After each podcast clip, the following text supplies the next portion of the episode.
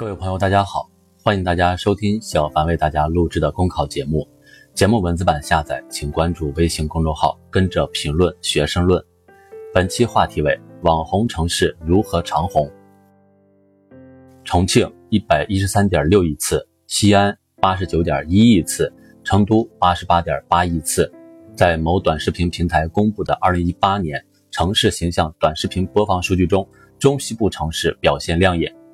短视频传播助力网红城市脱颖而出，引发人们对城市形象传播的思考。从眼花缭乱的八地魔幻立交，到潇洒烂漫的橘子洲焰火，再到清新自如的小酒馆，网红城市之所以能够红、能够火，与自带流量特征的城市地标和娱乐休闲元素密不可分。包括短视频在内的移动媒介，凭借着高互动、强社交属性。充分调动了用户记录和发现城市魅力的积极性，城市形象也因此得到广泛传播。当然，许多网红城市之所以榜上有名，除了城市魅力、网友好奇等天时地利的因素，城市自身的主动作为同样不可忽视。当全媒体时代扑面而来，突破传统的城市形象传播定势显得尤为重要。比如重庆。从今年三月起，启动了为期半年的区县晒文化、晒风景大型文旅推介活动，借助社交媒体平台展示重庆的颜值与气质。在信息爆炸背景下，酒好也怕巷子深，城市积极运用新媒体讲好城市故事，网友自发传播，形成共振效应，有助于抓住眼球、吸引流量，实现城市品牌的海量传播。重视传播，同时也要正视传播。特别是不以营销论成败，靠营销走红固然值得称道，但也不宜过度拔高城市营销的价值。正如有人指出的，无论是千年古都、汉唐文明积淀的西安、天府之国成都，还是巴渝之地山城重庆，都很难用“网红”一词简单去概括。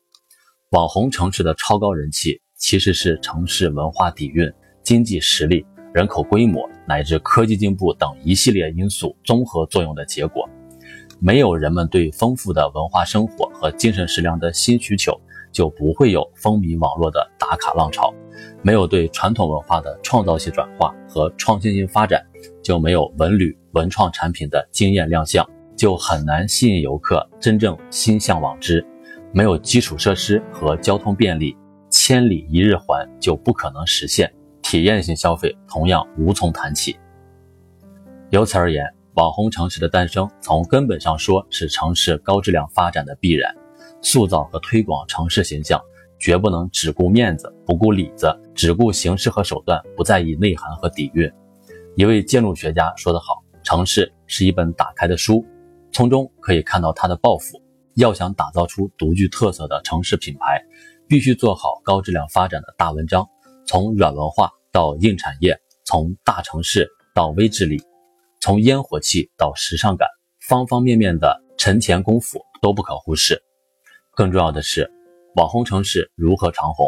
跟风打卡看似热闹，但迎合公众注意力产生的网红，其生命周期注定很短。如果不注意把握有意义与有意思的辩证关系，徒有形式热闹，可能只会是昙花一现。有的地方曾经靠着特色古城、独特街区等概念红了一阵子，却因为极度商业化、管理失位、低俗营销等问题又冷清了起来。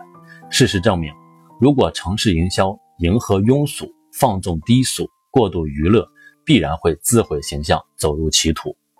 一位城市主政者曾经这样感慨：“如果我们错过一个时期，整个城市发展将错过一个时代。”在信息技术变革。经济社会变革的交织影响下，一个城市如何延展好自己的优势，传播好自己的特色，主动作为、积极创新是不二法门。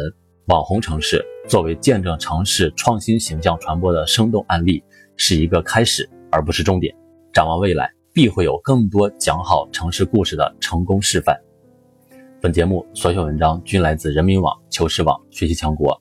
申论复习，请关注微信公众号，跟着评论学申论。